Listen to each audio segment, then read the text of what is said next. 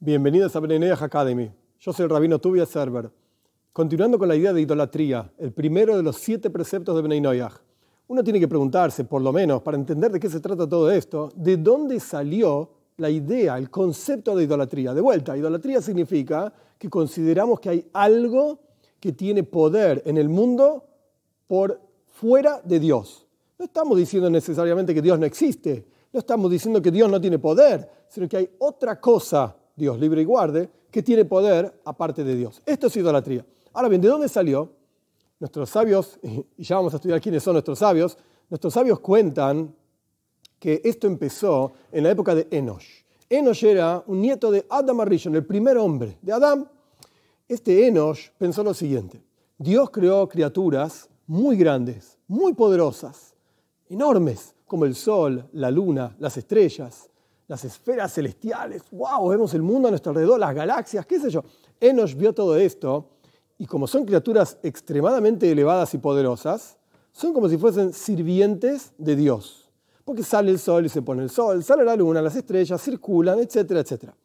Y él pensó lo siguiente, si Dios, que es el Señor, el Creador, Él les da honor a estas criaturas, es como si fuesen de vuelta los sirvientes del rey los ministros del rey. Y el rey quiere y desea que uno le rinda honor también a sus ministros. Porque el rey mismo le da honor a estos ministros, como si fuese el ministro de Economía, en donde el presidente lo nombra al ministro de Economía y le dicen, la gente tiene que respetar al ministro de Economía, además de respetar al presidente, por supuesto. Esto es lo que Enoch pensó.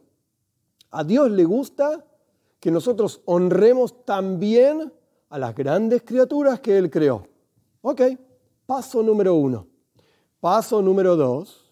Generaciones posteriores dijeron, bueno, Dios me mandó, el concepto de profecía, que en otro momento vamos a estudiar en detalle qué significa la profecía, pero Dios me mandó, habló conmigo y me dijo que Él quiere que sirvamos tal o cual estrella. Él quiere que sirvamos tal o cual constelación, tal grupo de estrellas, tal eh, astro, tal cosa. Dios me dijo que hagamos esto. ¿Cómo probás que una persona es profeta o no? Bueno, lo vamos a estudiar. Pero en la práctica la gente decía, wow, Dios habló con vos, qué increíble, vamos a hacer lo que Dios dice que hay que hacer.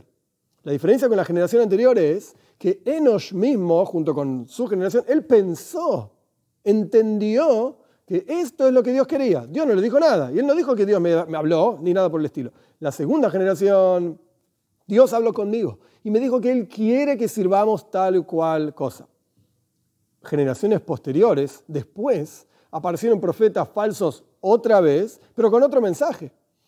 La estrella habló conmigo y me dijo que quiere que la sirvan de tal o cual manera. Esta estatua habló conmigo y me dijo que quiere que la sirvamos de tal o cual manera. En la primera generación servían a Dios y Dios quiere que lo sirva también a, a, aquellos que Dios mismo les rinde honor. En la segunda generación, Dios habló conmigo. Mentira, pero bueno, Dios habló conmigo. En la tercera generación, la estrella habló conmigo. Este ídolo habló conmigo. Y así con el tiempo se fueron olvidando del verdadero creador, del verdadero Dios, del Señor, el creador de todo, todopoderoso, omnipotente, omnipresente, etcétera, etcétera. Con todas las definiciones que tiene Dios, que en otro momento lo podemos estudiar. Y este es el comienzo del concepto de la idolatría. Con el pasar del tiempo, generación tras generación apareció un personaje emblemático, gigante, Abraham.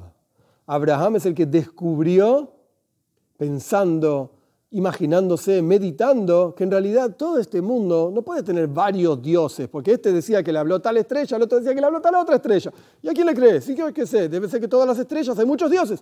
Abraham es el que descubrió, después de muchísimas generaciones desde la creación, desde el primer hombre hasta Abraham, 20 generaciones pasaron, montones de años, más de 1900 años, él es el que redescubrió, por así decir, la existencia de un Dios único. Y difundió esto por todos lados y por esta difusión Dios le dijo directamente, con profecía por supuesto, yo te aprecio, yo te quiero porque vos indicás y enseñás a la gente que está a tu alrededor a ir en el camino mío, en el camino recto que lleva directamente a Dios. Este es el comienzo de toda la historia de la idolatría.